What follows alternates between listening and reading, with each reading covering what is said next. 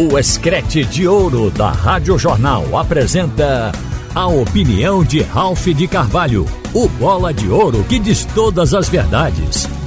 Ralph de Carvalho! Minha gente, quando eu estava entrando aqui no corredor, certamente um torcedor do esporte, ele disse: o esporte perdeu para ele mesmo, olhando para mim. E o que ele quis dizer com isso? Que o time do esporte poderia ter feito mais gols, porque só fez um, teve chance para isso, porque mostrou ser melhor do que o Ceará. Amassou o Ceará. Foi um domínio flagrante, avassalador do time do esporte. O esporte, para simplificar, teve três bolas na trave. Uma de Jorginho, um chute de Igor Carius entrando pela esquerda, que resvalou no travessão quando caiu do outro lado. O Wanderson pegou a bola e chutou para o gol, ela bateu na trave esquerda do goleiro do Ceará. Então o time do esporte, além das oportunidades, o time do esporte teve as bolas na trave. Antes do gol ser feito pelo Juba, que foi a bola de Cariús, que voltou, quer dizer, no rebote, no corte, caiu para Juba e ele fez o gol. Isso foi aos 26 minutos. Antes daquela bola, o esporte já tinha chutado 12 vezes contra o gol do Ceará. E nessas 12, quatro bolas de gols perdidos. Então o esporte, ele exagerou. O índice de falta de aproveitamento na última bola, ele foi mais alto no jogo de ontem do que nas outras partidas. Então isso levou o esporte a ficar com 1 a 0. Mas em termos de bola, o time do esporte deu uma resposta esmagadora, avassaladora, deixando o Ceará sufocado. Eu entendi até por que a direção do Ceará fez miséria para tirar o jogo da ilha e não conseguiu, porque ele sabia que na ilha o time do esporte joga diferente. O fator campo, que hoje está nas estatísticas de todas as competições, ele favorece. O time tem mais probabilidade de ganhar em casa do que fora. E o esporte provou que a Ilha do Retiro é o cenário, é o ambiente onde ele se sente à vontade para que cada jogador pratique o melhor que tem do seu futebol. E o esporte ganhou todas que jogou na Ilha do Retiro. Então isso é uma prova em conteste, inclusive essa com o Ceará, que já tinha ganho duas partidas do próprio esporte, mas foi esmagado e o esporte mostrou que é melhor. Agora, quando vai para o pênalti, é loteria, eu já vi batedores da maior expressão perder pênalti. Já vi Pelé perder pênalti. Já vi Zico perder pênalti. Zico era o maior cobrador em bola parada do planeta. Quando ele perdeu o pênalti, o Brasil saiu da Copa de 86. Eu estava no estádio Sarriá, no jogo contra a França. Platini, outro monstro, perdeu também. A França depois saiu da Copa. Platini era o jogador francês que era considerado também na bola parada igual a Zico. Então a gente vê que é, essa questão é loteria por isso, porque o, ontem no esporte, quem primeiro perdeu o pênalti foi Juba. E Juba fez o gol com bola rolando, que é mais difícil, e perdeu no pênalti, porque ali muitas coisas acontecem. Fim de jogo, o cara já está cansado, depois ele olha para o estádio e sente o peso nos ombros, todo mundo está de olho, isso entra no efeito emocional, não posso errar e acaba errando. E depois eu acho que é muito do cansaço e do momento. E aí o esporte saiu da competição.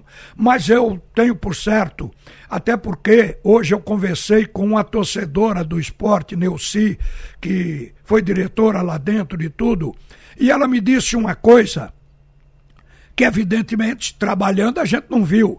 Ela disse: olha, os torcedores do esporte saíram do estádio conversando, não, não teve ar de tristeza, ninguém estava infeliz porque o time não ganhou. Estava lamentando, mas não estava infeliz porque o time não ganhou a Copa do Nordeste. Porque viu o time jogar, viu o que o time fez e como reduziu a a, a baixa expressão o time do Ceará naquela partida. Então o torcedor sentiu que seu time tem valor e ele não quis questionar isso. É como disse o Anderson Moreira na coletiva. É, tem coisa que acontece no futebol, o futebol não tem justiça, não é 100% justo. Ele disse isso e é verdadeiro. Então aconteceu de perder nos pênaltis. Eu acho, continuo achando que pênalti é loteria. Então o campeonato foi decidido na loteria. O Sport perdeu porque no placar agregado, nas duas partidas, pode se considerar placar de 2 a 2. Então a gente passa por isso e vai para os problemas que ficaram depois do jogo.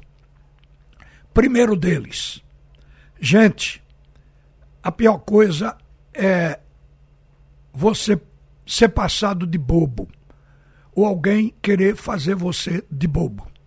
Aquela gravação, aquele áudio que apareceu como vazamento da Federação Pernambucana de Futebol nas redes sociais, aquele áudio ali, a voz é do presidente da federação.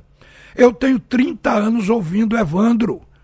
E eu não sei porque o Evandro fez aquela declaração através, talvez conversando com outra pessoa, através do zap, deixando ali gravado. Evandro, que é formado em direito, que é delegado de polícia, que tem experiência, ele sentindo que o Ceará estava procurando um motivo para tirar o jogo da ilha, obviamente ele deu as armas. Depois vê a história de que era fake news. Eu não sou perito em áudio. Eu apenas convivo com áudio, com edição de gravações, com som, vivo dentro de empresas de comunicação, em rádio e TV.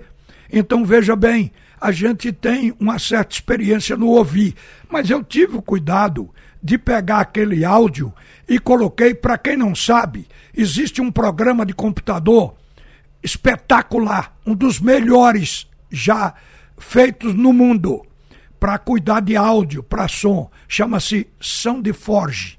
Eu coloquei no Soundforge, porque quando a gravação é editada, uma parte, ou seja, se você quer comprometer, você pega fala de uma pessoa, de um momento, depois junta com as falas de outro momento em ambientes diferentes. Então, o barulho de fundo que fica atrás, por baixo da voz, ele tende a ser diferente.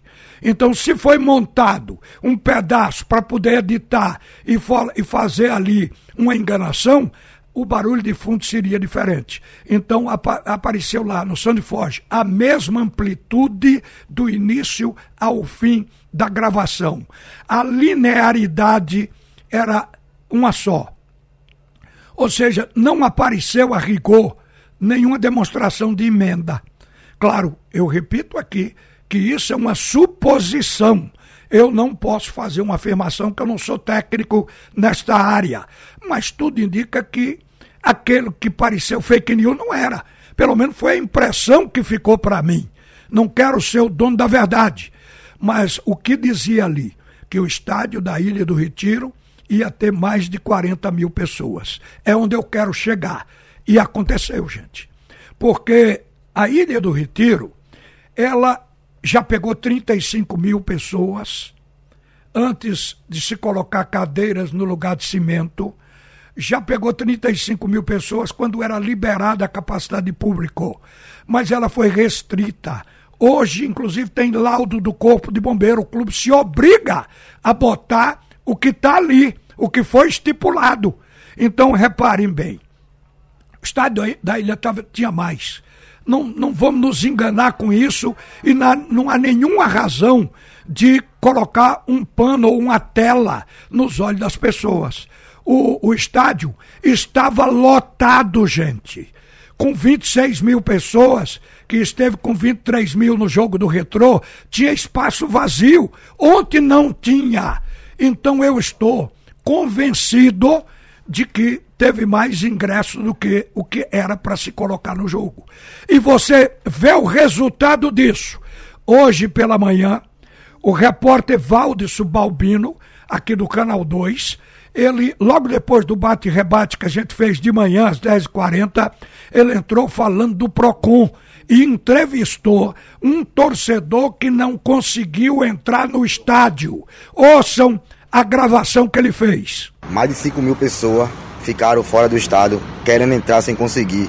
Muita gente largou do trabalho para ir ver o jogo, para torcer e apoiar o time e não conseguiu entrar na Ilha do Retiro. Com um absurdo dessa que a diretoria faz com a gente, tanto a diretoria e o organizador do evento. Tá entendendo? Muita gente com ingresso, comprou ingresso caro. Estou com o meu ingresso ainda aqui, que eu não consegui entrar. É, criança levando espelho de pimenta, empurrão, tá entendendo? Uma, desorganização muito grande, muito grande mesmo. Olha, tem que ter sensibilidade. O PROCON já está acionando o esporte. Agora, eu devo dizer que essa questão fica até por menos se o clube ou a federação ou quem de direito devolver o ingresso, o valor, o dinheiro do ingresso que não foi destacado, que o que o, o cidadão não conseguiu entrar no estádio. Isso é o mínimo que se faz quando uma pessoa não consegue entrar no espetáculo, porque o espetáculo está lotado, é devolver o dinheiro do ingresso. Vejam o que aconteceu. Hoje pela manhã, depois que eu ouvi a reportagem do Valdo Subalbino e essa entrevista que você ouviu agora no ar, eu passei um zap para o presidente Evandro na federação. Eu vou ler para vocês o que eu perguntei e a resposta que Evandro me mandou. Eu perguntei, Evandro, bom dia. Alguns torcedores fizeram queixa no PROCON hoje pela manhã porque não puderam entrar na ilha ontem. Voltaram com o ingresso na mão. Você pode me dizer se esse torcedor vai ser ressarcido? Onde? No esporte ou na federação? Abraço. Aí o Evandro me respondeu: todos entraram, não houve qualquer bloqueio ou impedimento, inclusive entraram pessoas até o fim do primeiro tempo, como autoriza o estatuto, já pediu relatório atestando isso da Polícia Militar. Então ele está dizendo que não houve, o que o rapaz foi se queixar no PROCON. E a gente viu o estádio lotado, e não foi o único, não. Nas redes sociais está cheio aí de gente mostrando que o ingresso não, não valeu, porque não houve possibilidade de entrar. Eu recebi um telefonema antes da bola rolar de um rapaz que é torcedor do esporte, mora na Paraíba, é autor de livro, já trouxe até um livro sobre futebol aqui, nos entregou aqui na Rádio Jornal. Então ele ligou, se identificou e disse: por favor, peça aí para a polícia não deixar entrar mais ninguém nas cadeiras especiais. Já está lotado, não cabe, já tem gente por todo lugar. Então, essa foi a manifestação do Estado, do estádio. Então a gente imagina, até pelo olhômetro, que superou a capacidade de 26 mil ingressos. Lamento, mas essa é a história eh, da decisão. Agora, se quisesse mais público, levasse para a Arena de Pernambuco e não superlotar. Isso corre esse risco. Graças a Deus, nada aconteceu.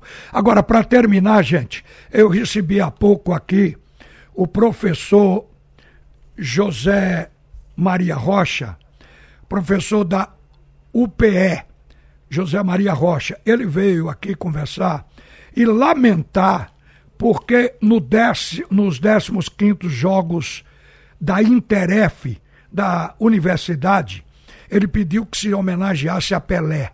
Porque o mundo todo homenageou Pelé no início das competições. E esqueceram de homenagear Pelé.